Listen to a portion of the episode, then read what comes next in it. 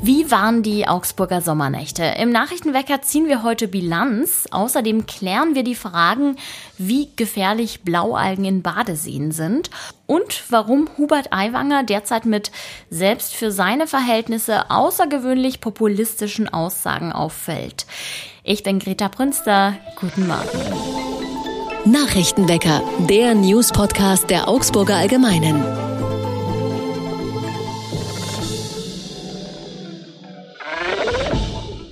Drei Tage lang eine fröhliche Party in der Innenstadt. So lassen sich die Augsburger Sommernächte kurz zusammengefasst beschreiben. Sowohl die Veranstalter als auch die Ordnungskräfte und der Rettungsdienst sind im Rückblick sehr zufrieden. Es gab keine größeren Zwischenfälle. Die Menschen haben friedlich gefeiert. Der Samstag war dabei der stärkste Tag. Dort kamen die meisten Menschen, wodurch in der Maximilianstraße zeitweise kein Vorwärtskommen mehr war. Ordnungsreferent Frank Frank Pinsch hat besonders den Einsatz der vielen freiwilligen Helfer betont, ohne die das Fest gar nicht möglich gewesen wäre. Er bedankte sich bei den rund 200 Sicherheits- und Ordnungskräften sowie den etwa 100 Sanitäterinnen und Sanitätern. Insgesamt 190 Menschen mussten an den drei Festivaltagen medizinisch versorgt werden, 14 von ihnen ins Krankenhaus gebracht werden. Dabei ging es oft um Bagatellverletzungen, aber in einigen Fällen auch um übermäßigen Alkohol- oder Drogenkonsum. Bei einigen Betrunkenen hat die Polizei einen Plan Platzverweis ausgesprochen. In Augsburg-Oberhausen gibt es derzeit zwei gewaltige Baugruben mit Aussicht auf neuen Wohnraum in dem Viertel. Zum einen das Projekt auf dem Zäuner Stärke Areal. Dort sind bis zu 700 Wohnungen angedacht. Ein ernsthafter Fortschritt war auf dem Gelände zwar zuletzt nicht zu erkennen, im Hintergrund ist man aber mit dem Bebauungsplanverfahren nach Angaben der Stadt deutlich weitergekommen.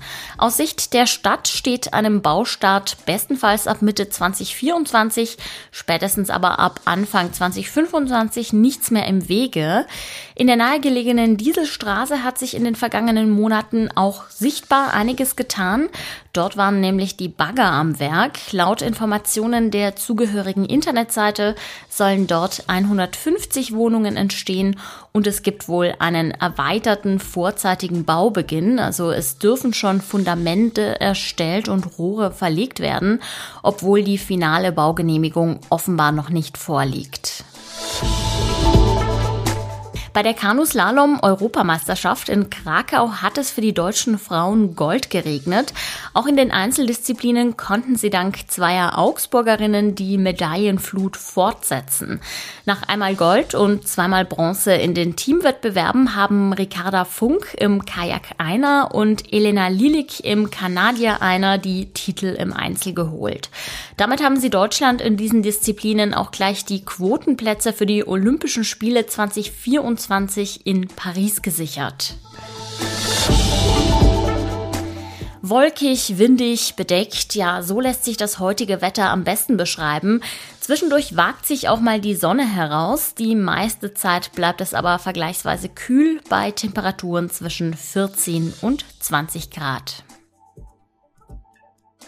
In wenigen Monaten sind in Bayern Landtagswahlen. Höchste Zeit also für die Politikerinnen und Politiker, sich in den Mittelpunkt des Geschehens zu rücken. Einer macht das in letzter Zeit ganz besonders und dabei fällt er durch eine stark polarisierende Art auf. Die Rede ist natürlich vom Freie Wählerchef Hubert Aiwanger, über den ich jetzt mit meiner Kollegin Stefanie Sator sprechen werde. Hallo Stefanie. Hallo Greta. Aiwanger schlägt in letzter Zeit ja sehr scharfe Töne an. Ein Beispiel war ja schon seine Rede beim politischen Aschermittwoch. Woran arbeitet er sich denn gerade besonders gerne ab? Er arbeitet sich natürlich an allen großen Themen ab, die die Ampelregierung in Berlin derzeit äh, bespielt. Das ist das Thema Heizen, das ist das Thema Klimaschutz, das ist das Thema Fleischkonsum. Das sind alles ähm, Themen, die ja durchaus auch in der Bevölkerung äh, sehr unterschiedlich gesehen werden. Und er nutzt das natürlich, dass diese Themen umstritten sind und arbeitet sich daran ab. Und ganz besonders sind es natürlich Themen, die die Grünen vor sich her treiben, weil er ja auch hier in Bayern jetzt in den Landtagswahlkampf in die finale Phase einzieht und da natürlich den Grünen einiges entgegensetzen möchte. Ja, besonders heftig ist es dann bei einer Demo gegen das Heizungsgesetz der Ampel in Erding geworden. Dort ist Aiwanger sogar so weit gegangen, dass ihm Kritiker Nähe zur AfD vorgeworfen haben. Was genau hat er denn da gesagt? Es geht äh, um einen einzigen Satz vor allem, also es war eigentlich eine große Gemengelage, aber ein einziger Satz, der da lautete, die große Mehrheit dieses Landes müsse sich die Demokratie zurückholen. Und äh, ganz ähnliche Wortwahl hat man tatsächlich schon bei der AfD gehört. Dieses, die Menschen müssen sich die Demokratie zurückholen, ihre Rechte zurückholen, als hätte man ihnen etwas weggenommen. Und genau diesen Duktus hat Aiwanger eben da in Erding eingeschlagen. Und deswegen gab es äh, ordentlich Kritik, ähm, parteiübergreifend. Es gab sogar Forderungen von der Opposition, ihn als Staatsminister zu entlassen, was dann aber natürlich nicht passiert ist, weil die Koalitionsparteien sich hinter ihn gestellt haben. Aber der Ärger war schon recht groß ähm, und äh, man spürt bis heute eben die Nachwehen. Also, wenn ich das jetzt nochmal zusammenfassen darf, mit seiner Aussage wollte er quasi implizieren, die aktuelle Regierung sei nicht demokratisch. Genau so ist es. Also er überspringt damit einfach eine Grenze, was man sagen sollte als Demokrat öffentlich. Ähm, und ähm, genau die AfD macht ja das. Die sagen ja, wir leben in keiner Demokratie mehr.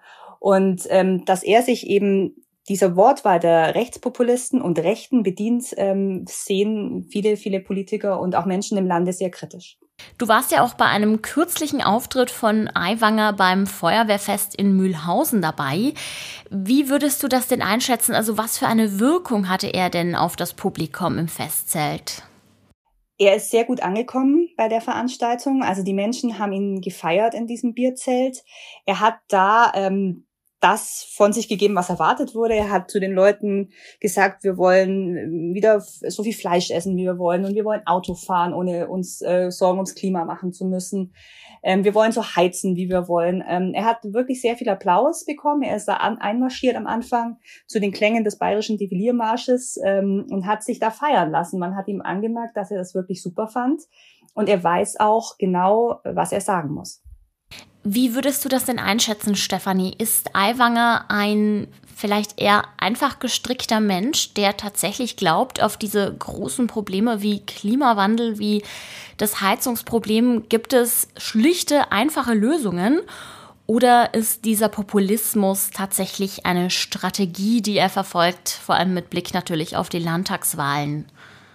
Ich glaube nicht, dass er einfach gestrickt ist. Ich glaube schon, dass er ähm, sehr genau weiß, was er da tut ähm, dass es eine Strategie ist, die er da verfolgt, dass ähm, er natürlich durch diesen Populismus versucht, bestimmte Wählergruppen, ein bestimmtes Klientel abzugreifen als, als Stimmen für die Landtagswahl.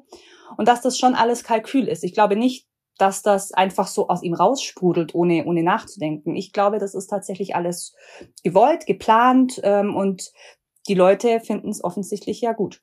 Nicht alle sind seiner Meinung. Äh, kürzlich hat es eine Gegenkundgebung in München gegeben. Was genau wurde denn da gefordert?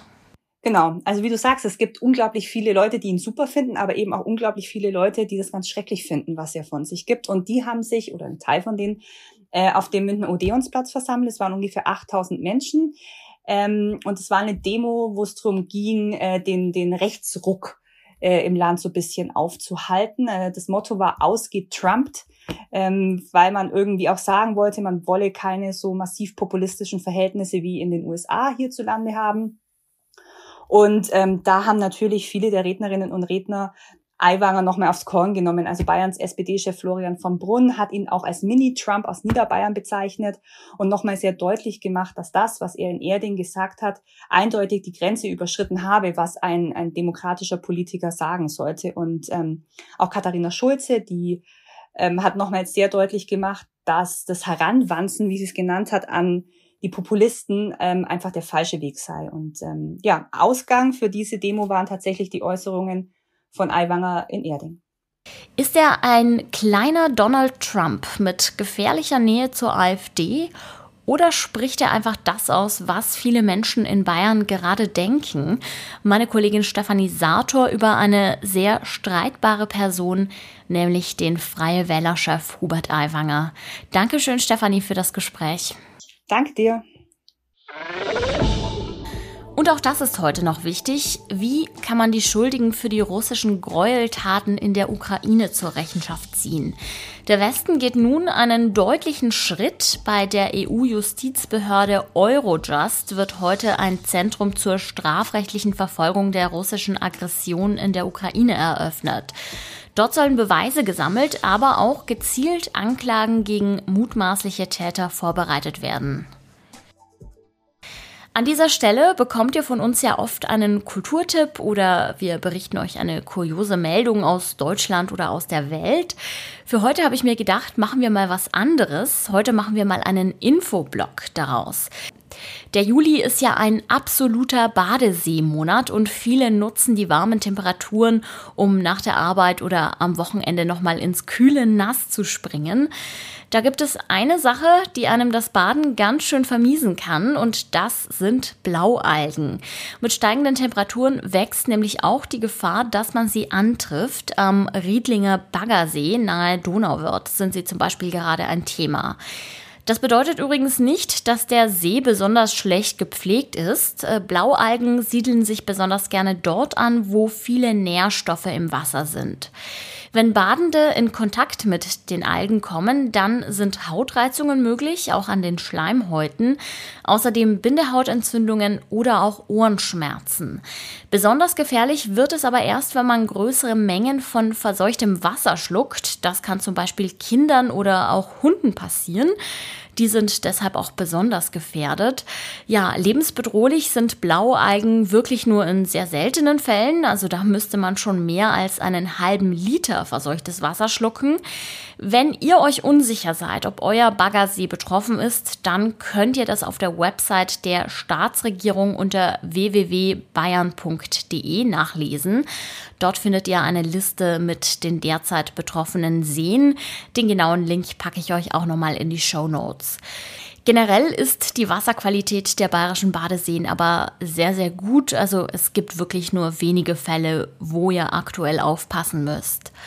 Ja, ich hoffe, ich habe euch den Spaß am Planschen jetzt damit nicht verdorben. Ich wünsche euch einen vergnügten Start in die Woche. Mein Name ist Greta Prünster und ich bedanke mich ganz herzlich, dass ihr mir heute wieder zugehört habt. Der Redaktionsschluss für diese Folge war am Sonntag um 24 Uhr und ich sag ciao und bis morgen. Nachrichtenwecker ist ein Podcast der Augsburger Allgemeinen. Alles, was in Augsburg wichtig ist, findet ihr auch in den Show Notes und auf augsburger-allgemeine.de.